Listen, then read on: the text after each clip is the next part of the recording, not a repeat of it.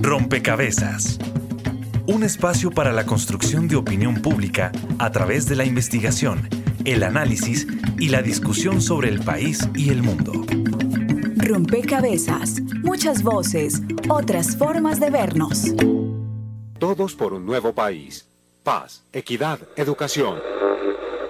El presidente Juan Manuel Santos ha sancionado el jueves la reforma tributaria. Al presidente de Colombia, Juan Manuel Santos, no le quedó más remedio que reconocer que la constructora Odebrecht financió de forma irregular su campaña de 2010.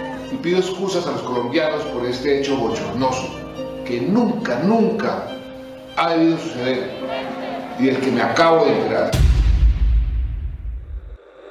President Juan Manuel Santos to step forward to deliver the Nobel Peace Prize lecture for 2016. La guerra que causó tanto sufrimiento y angustia a nuestra población a lo largo y ancho de nuestro bello país ha terminado. Todos unidos queremos la paz.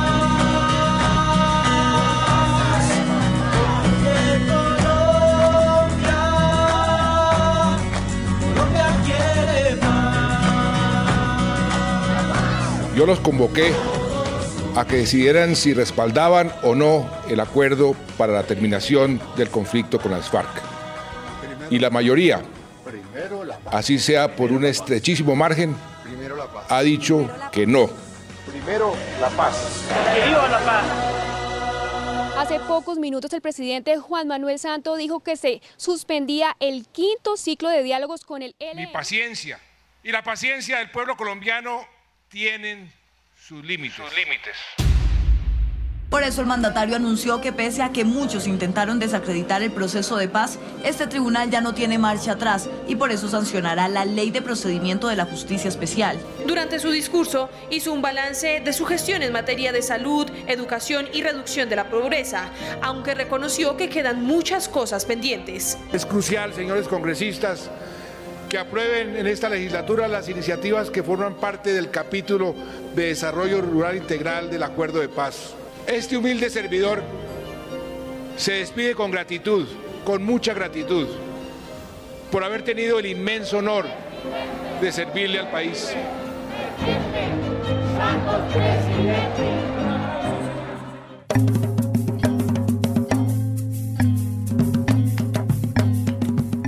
Un saludo a todos los oyentes, a todas las personas que se conectan y sintonizan a esta hora. Rompecabezas, muchas voces, otras formas de vernos.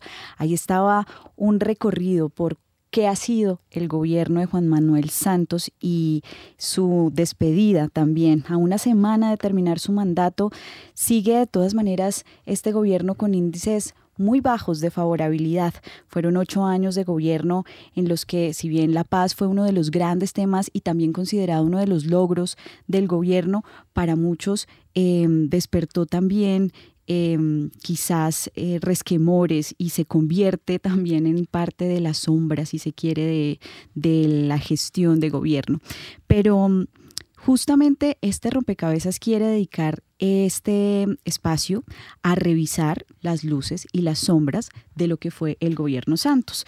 Queremos concentrarnos en tres asuntos que quizás marcaron eh, los debates de la opinión pública.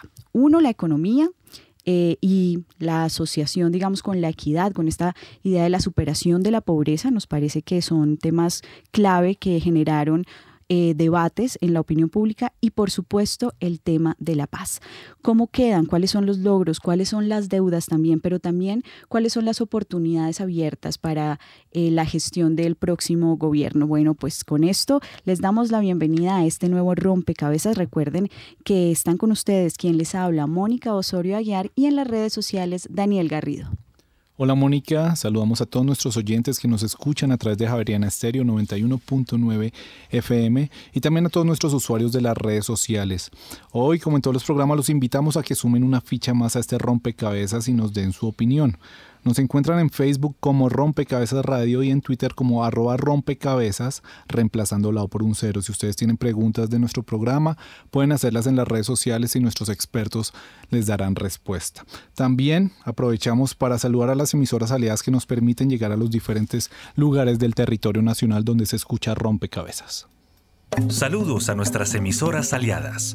Nos escuchan en Putumayo, Nariño, Valle del Cauca, Caldas, Chocó, Antioquia, Córdoba, Atlántico, Tolima, Los Santanderes y en Bogotá. En todo el país a través de la red de Radio Universitaria de Colombia. En Venezuela por el Instituto Radiofónico Fe y Alegría. En América Latina por la Asociación Latinoamericana de Educación Radiofónica ALER y en el mundo entero por javerianaestereo.com y SoundCloud como rompecabezas-programa-radial. Bien, y además de quienes nos acompañan eh, a través de redes sociales y de las emisoras aliadas que son fundamentales para eh, Rompecabezas, están quienes nos acompañan en la mesa de trabajo y que hoy nos van a ayudar a hacer este balance de luces y sombras del gobierno de Juan Manuel Santos. Quisiera arrancar esta mesa con una pregunta que tiene que ver justamente con la percepción, con la percepción que tienen los colombianos sobre eh, este gobierno. Y dicen las encuestas que eh, hay una muy baja favorabilidad para este gobierno, para su capacidad, digamos, gerencial, para su capacidad de gobernabilidad.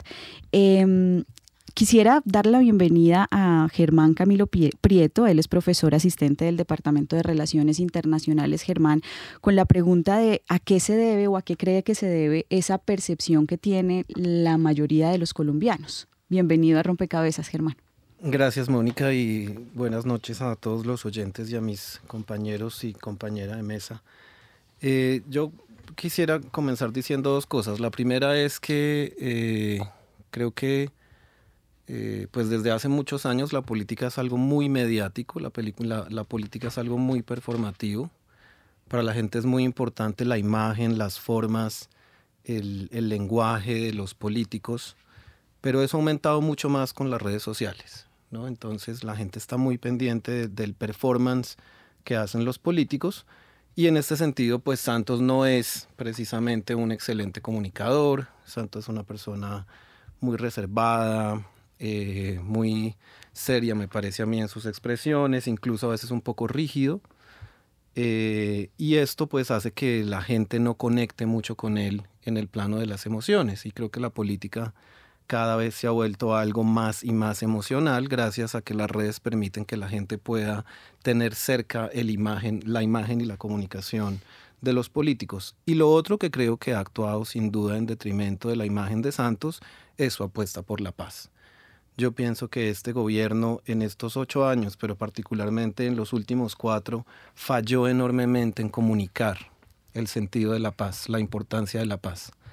Para mucha gente esto siguió siendo un perdón a la guerrilla sin condiciones. Esto siguió siendo, como se decía en su momento en el plebiscito, regalarle el país a las FARC, entregarle el, país a las FARC.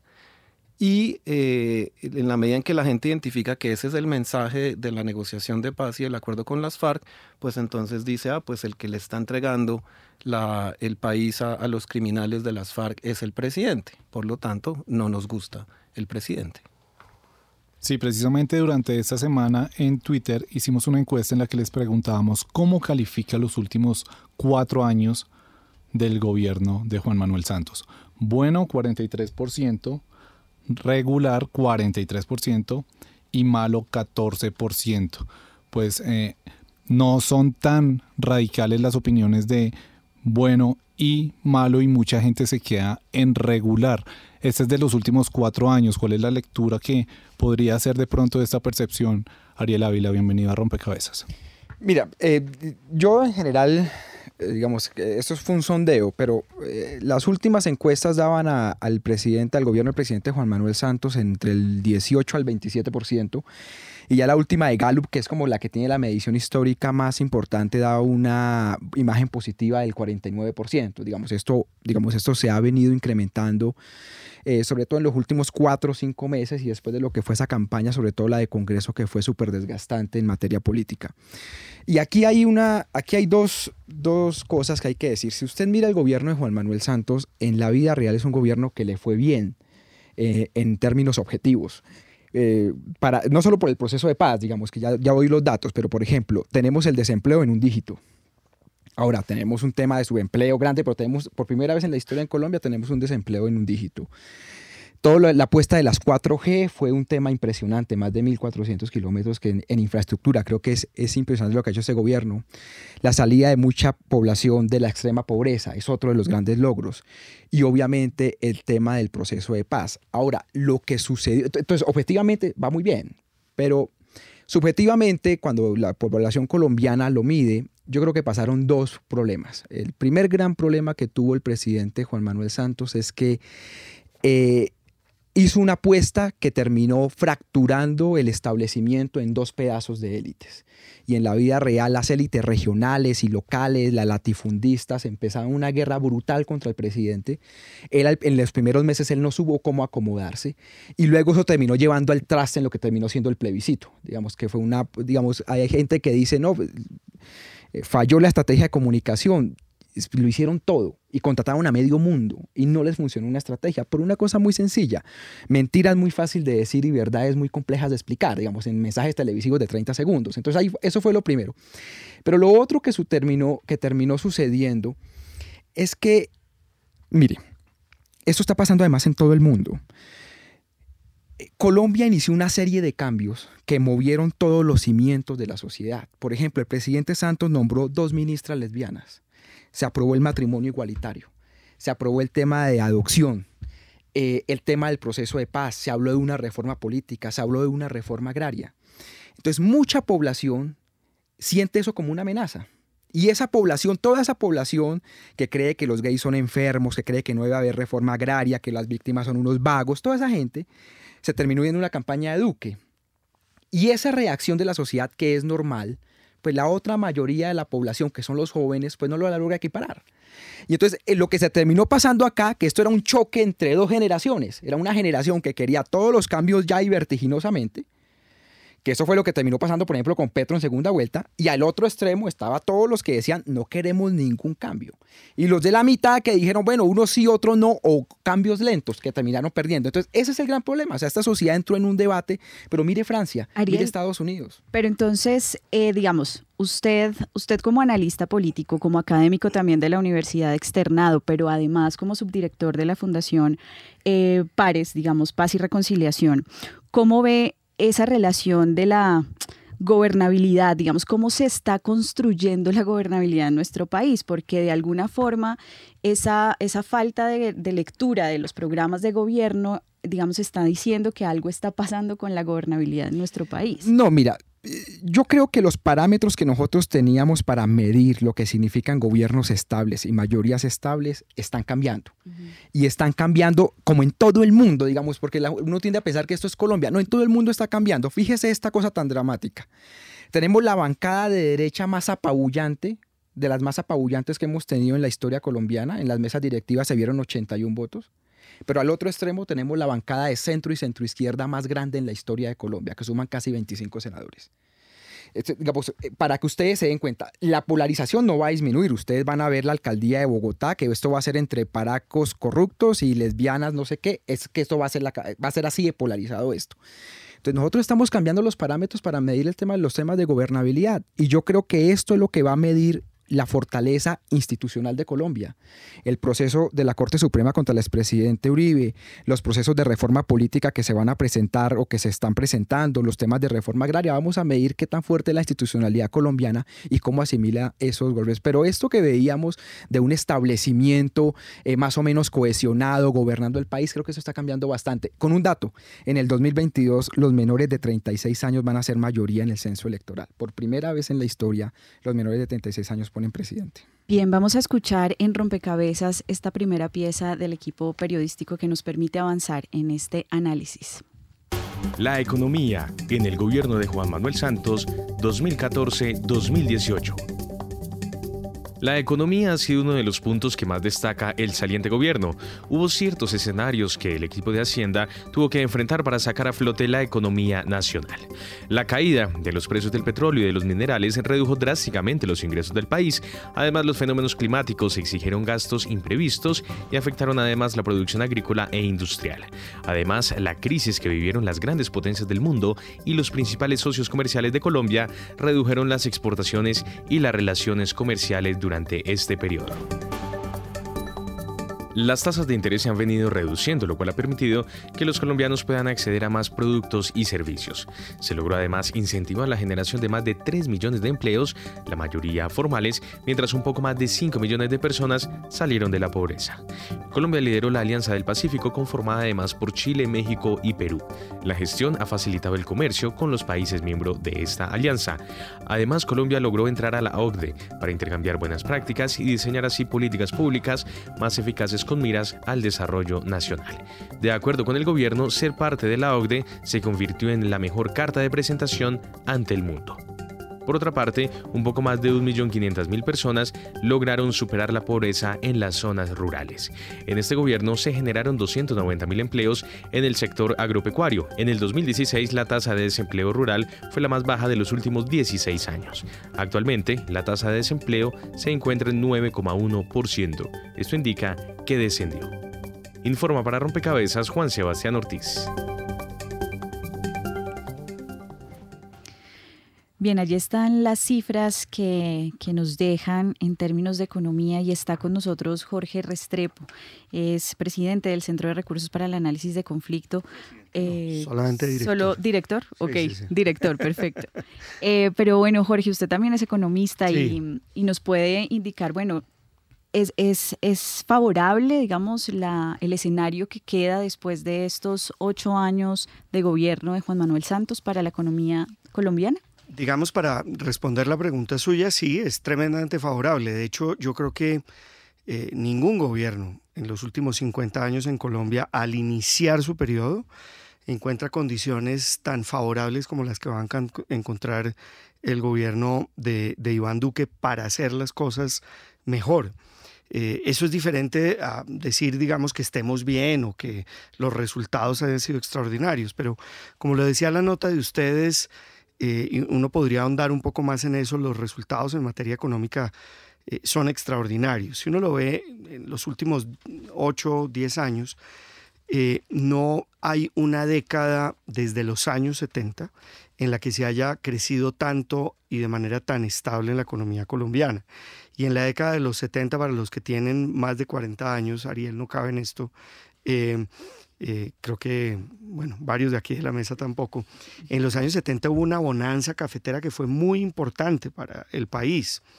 Eh, pero, pero este resultado de haber logrado crecer todos los años eh, desde el 2009 eh, de manera dinámica es tremendo porque eso es lo que ha permitido la superación de la pobreza y al tiempo que se ha reducido o que se haya no superado la pobreza, pero que se haya logrado sacar eh, cerca de cuatro y medio millones de la pobreza eh, o que Colombia haya logrado sacar cuatro y medio millones de personas de una situación de pobreza y pobreza absoluta, es, eh, se ha acompañado por una reducción que se ve por primera vez desde el año 2000 continua. En los últimos siete años en la inequidad en la distribución del ingreso. Jorge, ¿qué tan sostenible y qué, hay, qué hizo sostenible ese, ese crecimiento y qué puede hacerlo sostenible? Una digamos, combinación de factores. En primer lugar, que hay una economía eh, que no está tan protegida como antes. Sigue siendo protegida.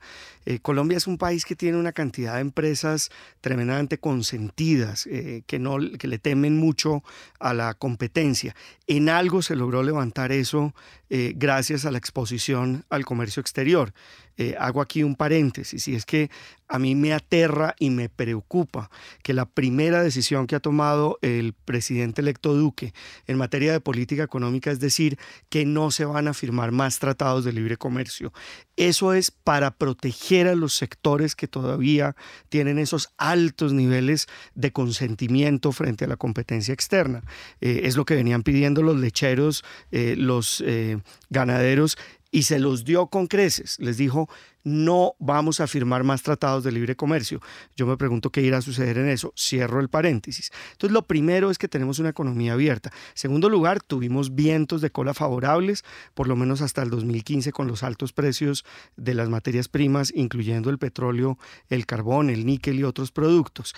En tercer lugar, que hay una política social de largo plazo que se empezó a diseñar por allá a finales del gobierno de Gaviria que está basada en subsidios condicionales, eh, por ejemplo, en ampliar la oferta de servicios sociales, en particular en educación y salud, para que las personas que no tienen manera de pagarlo lo puedan tener. Eh, entonces yo creo que esa combinación de política social, sector empresarial dinámico con competencia y vientos de cola en, en precios favorables es lo que explica el crecimiento económico y la mejora en el ingreso. Bien, usted eh, señaló la reducción de la pobreza. Escuchemos la siguiente cápsula. La equidad en el gobierno de Juan Manuel Santos 2014-2018. Cifras del DANE revelan que desde 2010, 5.4 millones de colombianos han salido de la pobreza multidimensional la cual se mide según las condiciones de acceso a la educación, la salud, el agua potable, el trabajo, entre otros aspectos.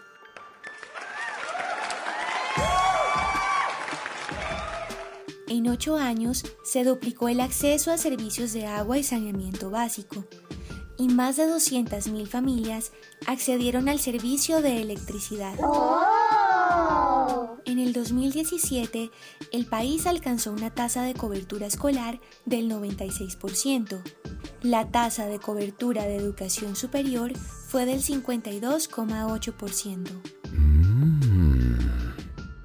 El déficit de vivienda se redujo a menos de la mitad a través de diferentes subsidios, pasando del 12,5% en 2005 al 5,2% en el 2017. En los últimos ocho años, 4.3 millones de personas superaron la pobreza monetaria. Esta se mide según un ingreso mínimo de aproximadamente 250 mil pesos mensuales. Cifras del Banco Mundial de 2016 revelaron que Colombia es el cuarto país más desigual del mundo, superado por Honduras, Haití y Sudáfrica. En un estudio de 2017, el Centro Latinoamericano para el Desarrollo Rural concluyó que Colombia es uno de los países de América Latina en donde existen más brechas entre regiones. La tasa de pobreza multidimensional urbana es de 11,4% y la rural de 36,6%. Informa para Rompecabezas María Alejandra Navarrete.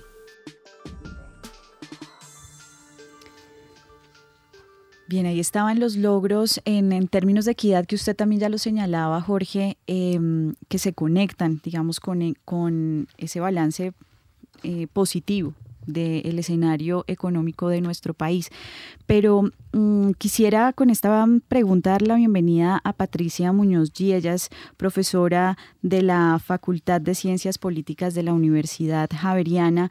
Em, y quisiera, Patricia, que, nos ayude un poco también a entender en este sentido eh, qué significa para el gobierno Santos y también qué significa para la sociedad colombiana haber conseguido estas, estas reducciones y cómo también eh, pensar en una sostenibilidad que, que, permita avisorar un escenario eh, de continuidad en, en el descenso. Buenas noches, Mónica, a usted, a nuestros oyentes y a los compañeros de mesa. Eh, por supuesto, lo decían ya los compañeros de mesa, si miramos los resultados del ejercicio del gobierno Santos, indudablemente tendríamos que reconocer una serie de avances positivos en términos no solo de reducción de la pobreza, eh, no solo en el tema de equidad, sino en los temas de los que ya se han ocupado eh, nuestros colegas eh, económicos y con relación a lo que hablaremos más adelante, avances del proceso de paz. ¿Qué significa? Significa que en términos de equidad, yo creo importante, Mónica, destacar una serie de normativas, leyes estatutarias, em, una serie de Em, políticas públicas asociadas al desarrollo de derechos importantes para la sociedad como la salud, eh, la igualdad, la no discriminación, la libertad de cultos, el ejercicio eh, del control político, eh, y hablaremos más adelante seguramente de, em, del estatuto de la oposición, em, las normas asociadas a la participación ciudadana, a la protección de datos, al acceso a la información, al empoderamiento de comunidades indígenas, a la protección del medio ambiente.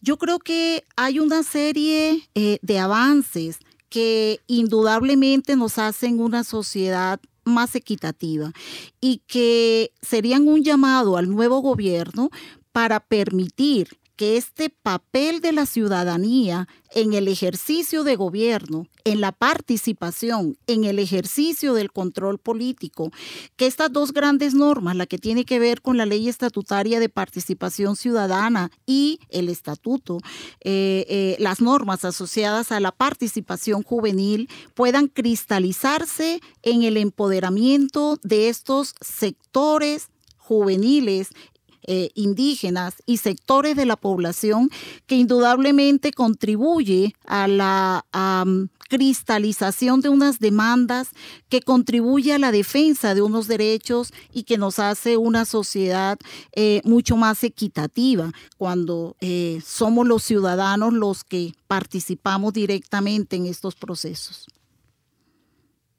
En la búsqueda precisamente de esa eh, sociedad más equitativa y de disminuir las brechas, nos llega una pregunta de las redes sociales. Sandra Enciso nos pregunta, ¿cómo se llegó a la población rural en este gobierno? El Chocó, Tumaco y La Guajira siguen en total abandono. Germán Pireto. o Germán, un poco en la continuidad de cómo vitalizar esa participación ciudadana, cómo se dio ese ejercicio en las regiones que Sandra pregunta. Mira, yo, quiero decir esto. A ver, sobre el tema de las regiones. Eh, eh, durante estos ocho años de gobierno Santos pasaron más o menos unas tres cosas, digamos, que son hasta contradictorias, pero vamos a ver los resultados. Lo primero que hizo el gobierno, que causó un impacto fuerte en las regiones, eh, fue la famosa reforma a las regalías. Eso causó un impacto durísimo, por ejemplo, en La Guajira, los recursos se disminuyeron en el departamento, todos se los habían robado. El, el, acueducto de Hacha lo pagaron seis veces, como el de Buenaventura van tres veces y nunca se hizo. En el caso, por ejemplo, de Casanare pasó exactamente igual y tenemos todos los ejemplos de los elefantes blancos en Casanare. O eh, digamos, miren ustedes la represa, la ranchería en La Guajira, lo que hoy, o sea, hay un billón de pesos botados a la basura prácticamente, lo que lleva siete años en esto. Entonces, el gobierno, lo que, el gobierno central lo que termina diciendo es, mire, las regiones son muy corruptas, entonces yo les quito la plata. Y las regiones lo que terminan diciendo es, esos cachacos de Bogotá, esos nunca vienen a las regiones y no conocen. Y ahí, empezó la separación entre las regiones. Luego lo que hace el gobierno Santos, y, es una cosa increíble además, es que se comienza a crear una serie de programas para que vayan a esas zonas. Entonces, el, el gran problema, por ejemplo, en La Guajira, es que inauguraban los mismos pozos de agua que inauguró Rojas Pinilla. Digamos, entonces volvían y los habilitaban y los reinauguraban. Era más o menos lo que pasaba. En el Chocó hicieron varios programas, con, digamos, el, tema, lo que hizo Pastoral y los curas sobre la mesa humanitaria para algunos programas, y eso, digamos, no terminó dando los efectos necesarios. Entonces, mucha plata se envió, pero no terminaba ejecutándose. ¿Qué era lo que pasaba? digamos, claro, muchas se la podían robar, pero lo que pasaba es que a veces las licitaciones no se terminaban, no habían unas condiciones objetivas de competencia y la plata se terminaba represando. El tema de los OCAT, muchas de las 4G se terminaban haciendo es porque había una plata en los OCAT que las terminan sacando para llevarlas allá. O parte de los PDs, los planes de desarrollo con enfoque territorial, lo que hicieron fue sacar plata de regalías porque no se habían ejecutado por proyectos y mandarlas por ahí. Y lo tercero es que la tercera gran apuesta que hizo el gobierno eh, fue en el marco del proceso de paz con los planes de desarrollo con enfoque territorial, los famosos PDEPs que tenían que aplicar a 170 municipios. A hoy tenían que estar terminados ya los núcleos regionales, pero nos quedamos en los núcleos veredales. A ver, me explico. Había que reunir las veredas, luego se reunía eso en el municipio y luego se reunía eso en una subregión. Y nos quedamos en el tema de las veredas y mucha de esa plata pues no ha llegado. Pero también es cierto, y para aclarar la pregunta a la persona que, no, que nos la hace, es que construir Estado no es fácil, ¿sí? O sea, nosotros aquí lo hemos intentado todo.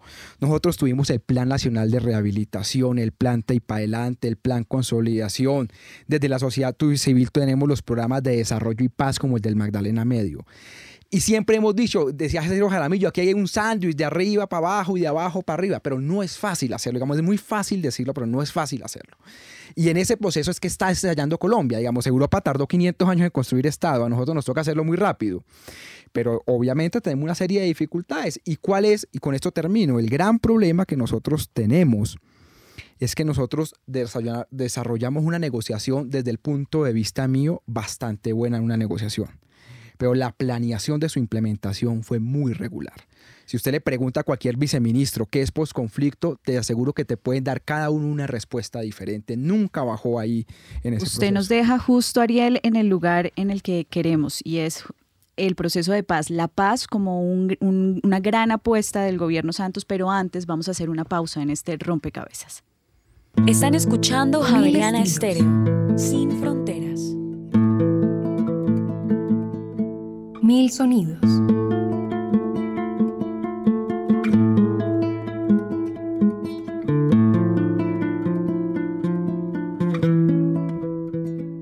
Mil historias.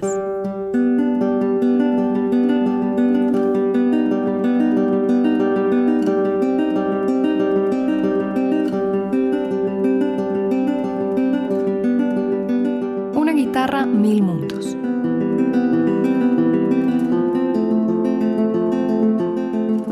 Escúchelo todos los domingos a las 10 de la mañana, con repetición los jueves a las 11 de la mañana.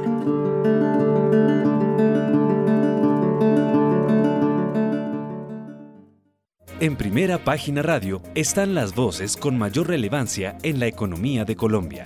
El ministro de Minas y Energía, Germán Arce. El crudo se saca en Puerto López, en el Valle del Magdalena Medio en Arauca, en Casanare. Y en ese sentido, eh, la industria tiene que entender que hay que construir buenas relaciones de largo plazo en el territorio que permitan desarrollar las actividades dentro del cumplimiento del marco legal, ambiental, social, laboral. Hablan los analistas con mayor experiencia en el mercado. Mario Acosta de Ultraselfinco. Aunque la inversión de portafolio el año pasado subió fuertemente, últimamente sí, sí hay un retroceso, ya una sustitución hacia inversión extranjera directa, que lo vemos como algo positivo. Primera página radio, de lunes a viernes, de 6 a 8 de la mañana por Javeriana Estéreo. Están escuchando Javeriana Estéreo, sin fronteras. Bien, estamos en rompecabezas haciendo una revisión, un balance de este gobierno que termina, del gobierno de Juan Manuel Santos, luces y sombras de este gobierno. Hasta ahora hemos em, revisado la economía, hemos revisado también em, algunas de las políticas que han aportado a esta eh, equidad, digamos, que, que, deja en el país. Y vamos ahora a revisar em, qué ha pasado en el tema de la paz cómo queda eh, el país en este asunto. Tenemos una opinión en redes sociales. Sí, precisamente a propósito de este último bloque de paz, Juan Latinoamericano nos escribe, ah, refiriéndose al gobierno de Juan Manuel Santos, positivo en cuanto se atrevió a abrir el camino para la paz y la reconciliación entre colombianos, a pesar de que los uribistas se oponen. Bien, vamos a escuchar la siguiente pieza y con esta entonces abrimos la conversación aquí en la mesa de trabajo.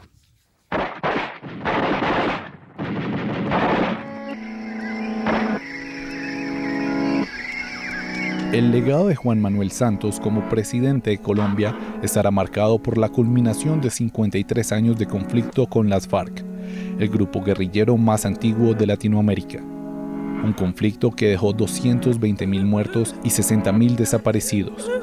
Después de cinco años de diálogos entre las partes, el 24 de noviembre de 2016 se firmó el acuerdo final para la terminación del conflicto y una paz estable y duradera.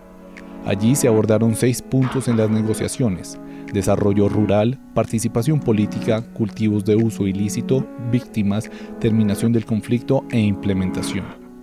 Tras un año de implementación de los acuerdos, las muertes dejadas por el enfrentamiento interno se redujeron dramáticamente. Pasaron de un promedio de 3.000 muertes al año entre civiles y combatientes cuando empezaron los diálogos a 78 en el 2017, de acuerdo a la Unidad para las Víctimas, según esta misma entidad, el desplazamiento también disminuyó. En 2012 había alrededor de 230.000 desplazados al año, mientras que en 2017 habría algo más de 48.000, una reducción del 79%. Asimismo, mientras en el año 2012 hubo 770 víctimas de minas antipersona, en 2017 los mutilados o heridos por estas armas fueron 58, un 92% menos.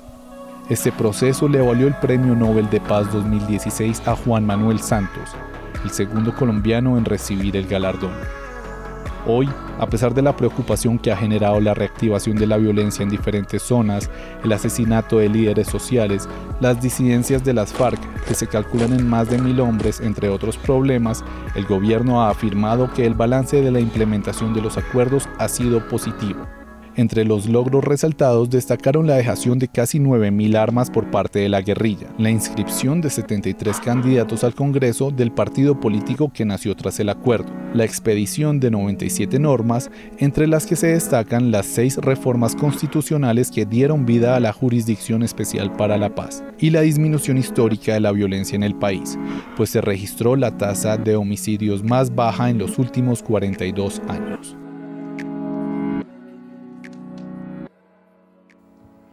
Bien, ahí estaba, ahí estaban los logros, estaban los alcances, lo que nos deja el proceso de paz.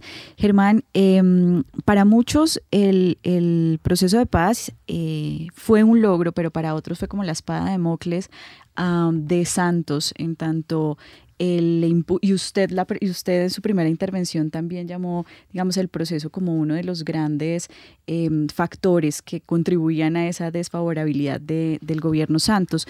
Eh, ¿Qué fue la paz para Santos? ¿Cómo, cómo la entendió y en últimas cómo también eh, esa comprensión de la paz hizo que, que el proceso se diera como se, se, ha dado, el proceso ya de implementación?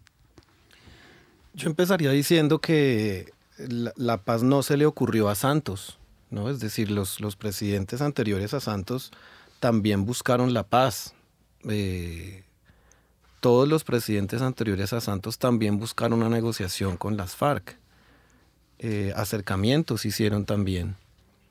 Eh, entonces, pues eso hay que matizarlo porque Santos no se inventó la paz, ni se inventó las formas de negociar, ni se inventó, eh, digamos, la, el, el, el, acuerdo como algo completamente que fuera idea de él o de su gobierno. Em, pero yo sí creo que uh, hubo eh, una circunstancia importante y eso pienso que se debe reconocer. Y es que de todas maneras en los ocho años del gobierno Uribe hubo un debilitamiento de la guerrilla, un debilitamiento militar muy importante que lleva a que la guerrilla eh, se plantee de una forma mucho más profunda la opción de la negociación. Y por otra parte también creo que de todas maneras eh, en Colombia se ha seguido construyendo Estado, eh, y esto, esto lo, lo, decía Ariel en su intervención anterior, construir Estado no ha sido fácil en Colombia, pero se ha construido Estado. Eh, en muchos lugares del país los distintos gobiernos anteriores lo han hecho Y eso facilitó, entre otras cosas, que la guerrilla también fuera perdiendo legitimidad y fuera perdiendo apoyo popular en muchos lugares. Por supuesto, eso también está acompañado con un proceso de paramilitarismo terrible que también le quitó apoyo a la guerrilla. Pero entonces creo que esas dos circunstancias hicieron que para Santos fuera posible la, la negociación sin quitarle mérito a los negociadores, por ejemplo, sin quitarle mérito a, a, a Humberto de la Calle, que fue, creo yo, un excelente jefe negociador. Eh, entonces, digamos, sí, es, un, es un logro de Santos. Santos hizo una apuesta por la paz muy importante, pero no, no creo que haya sido solamente la apuesta de él. Creo que también eh, pues otros presidentes hicieron unos esfuerzos en ese sentido. Germán, ¿y qué, para usted, cuál es el mayor logro de esa apuesta que hace este presidente? Y también cuál es quizá ese, mm, si se quiere, esa sombra que queda de esta apuesta que hace Santos a la paz. Entonces, para continuar con la idea, creo que el logro no es solo de Santos, también es de las FARC. Uh -huh. O sea, las FARC también supieron sacar adelante una negociación y negociar, como lo reconocieron ambas partes, el mejor acuerdo posible. Entonces, primero, es un logro de ambos. Segundo, un logro muy importante, obviamente, desmovilizar un grupo que a la hora de la negociación se calcula que tenía unos entre 7 mil y 9 mil hombres eh, bueno, hombres y mujeres combatientes. Esto se traduce en las cifras que escuchamos en el reporte eh, hace unos minutos, que había una reducción sustancial eh, de víctimas, eh, una reducción sustancial de desplazados, de, de, de personas que han muerto por el conflicto. Y esto se traduce también en algo muy importante, yo creo que es un logro fundamental del acuerdo de paz y es el logro político. Es terminar una historia donde en Colombia la izquierda se asociaba con la guerrilla. La izquierda se asociaba con la insurgencia, con la violencia. Y como resultado de eso tenemos por primera vez en Colombia a un candidato de izquierda como Gustavo Petro, que nunca fue de las FARC ni ha sido cercano a las FARC ni nada que se le parezca, pero era un candidato de izquierda como Gustavo Petro que obtuvo 8 millones de votos en una segunda vuelta.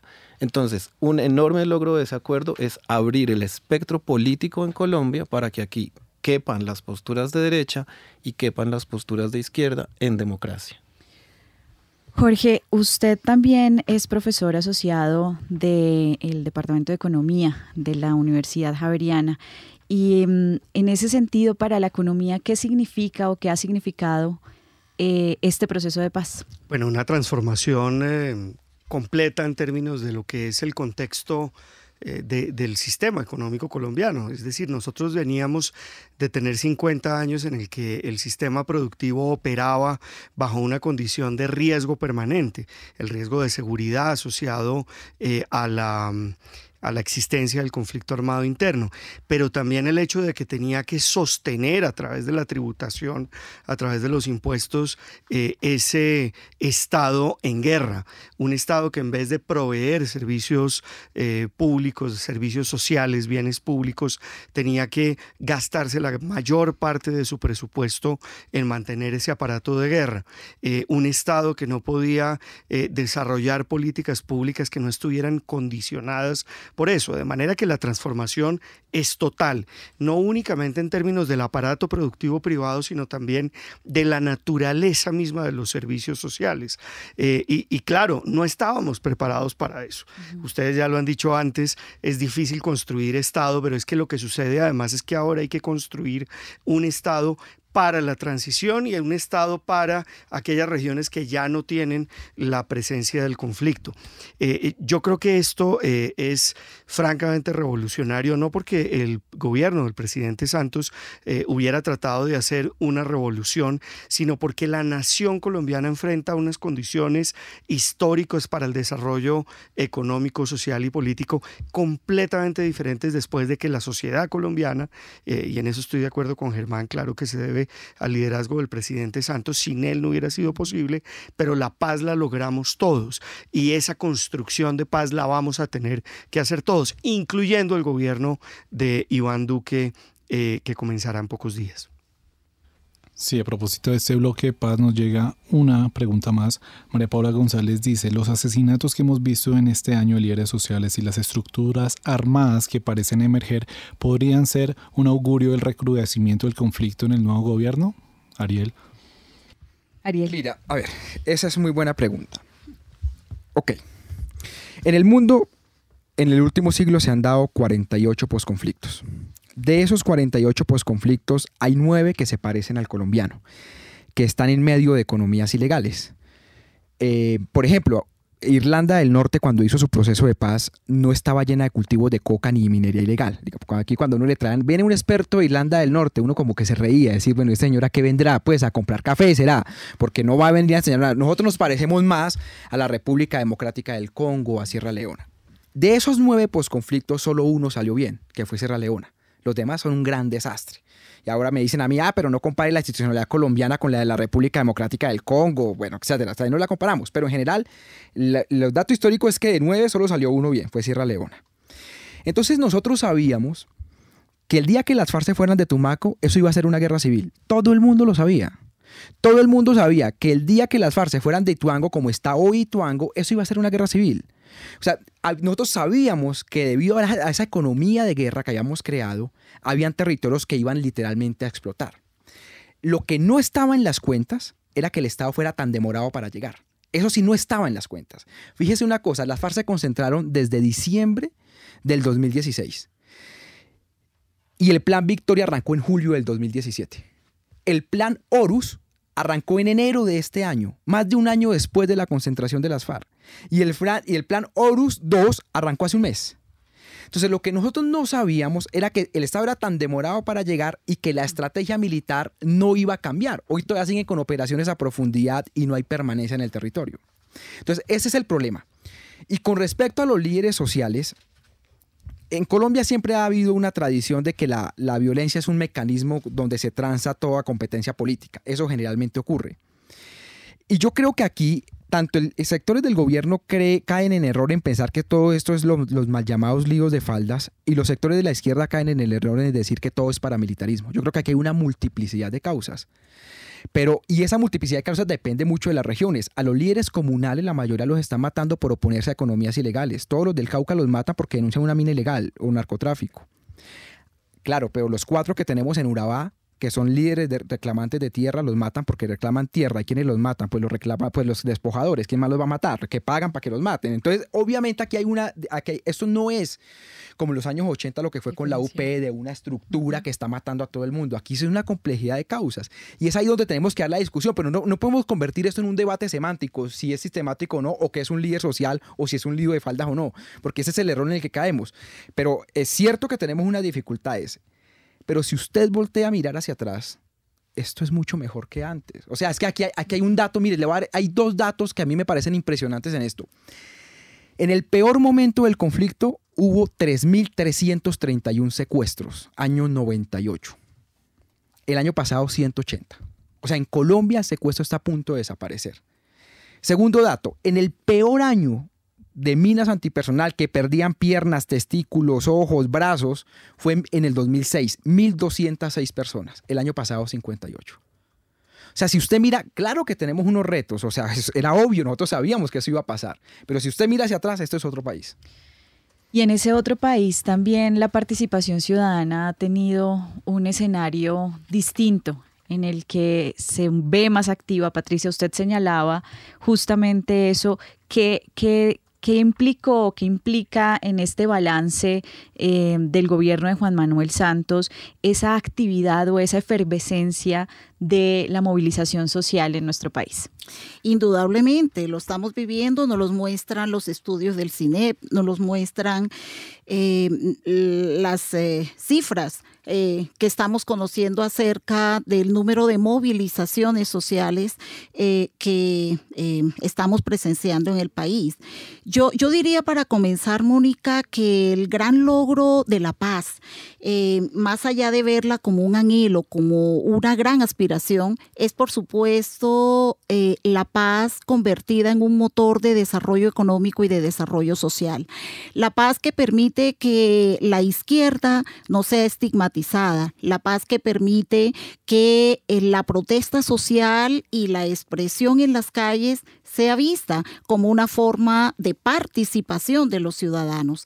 Eh, eh, ese logro que precisamente nos permite hoy ver a las FARC convertida en un partido político, participando en un proceso electoral, eh, con curules en el Congreso de la República y con la participación dentro de los recintos institucionales para poder canalizar esas demandas que precisamente se quejaban de que no tenían el espacio.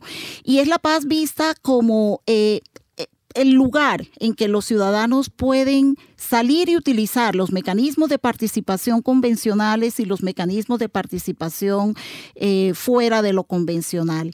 Eh, es no estigmatizar la marcha y la protesta social como una forma de participación. Y creo que esto es un logro también del acuerdo de paz. Es una forma de, quitar esta, e, e, e, este tinte de que todo lo asociado con la protesta y la marcha necesariamente es porque tiene eh, infiltradas personas que están en contra del sistema o personas que están atentando contra el sistema. Son formas de expresión ciudadana y es la participación ciudadana la que se beneficia precisamente dentro de este contexto de posconflicto.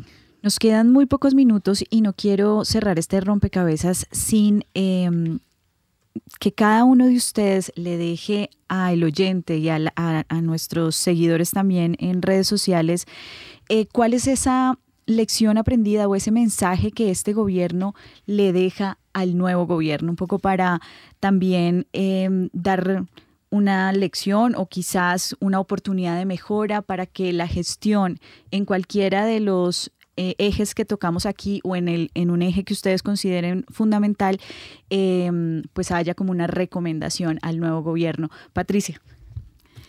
Yo creo, Mónica, que un mensaje del gobierno saliente para el nuevo es que podemos convivir en la diferencia, que podemos vivir mejor de lo que, eh, de lo que el país vivió hace algunos años. Ariel, su mensaje. Mira, yo, yo creo que este gobierno dejó, y el presidente Santos fue un presidente liberal en todo el sentido de la palabra, y dejó, digamos que Colombia es una nación en donde cabe todas las diferencias en el tema, por ejemplo, de las minorías sexuales, de los derechos de la mujer, en el tema del estatuto de la oposición para los partidos de oposición. Y yo creo que ese talante liberal es el, principal valor que le deja al presidente entrante y en este mundo de populistas que hay por todo lado, de derecha y de izquierda, digamos, esos talantes liberales se extrañan mucho. Esperemos a ver qué pasa con Iván Duque. Germán, su mensaje.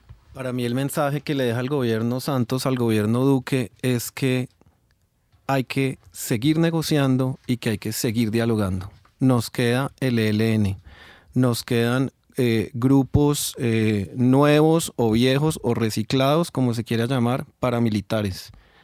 Y que la mejor respuesta y salida a la violencia es el diálogo y la negociación que se puede. Em, y esto no lo digo porque yo hubiera votado fuera fajardista, pero en realidad lo, que demuestra este gobierno de, eh, el presidente Juan Manuel Santos es que se puede, se puede crecer y al tiempo mejorar en equidad, se puede crecer en favor de los más pobres, de los más vulnerables, que se puede desarrollar una política de seguridad que saque la violencia de la política y que se pueda terminar un conflicto a través de la negociación, que se puede construir paz a través de extender las instituciones y que estamos mejor pero que no estamos bien.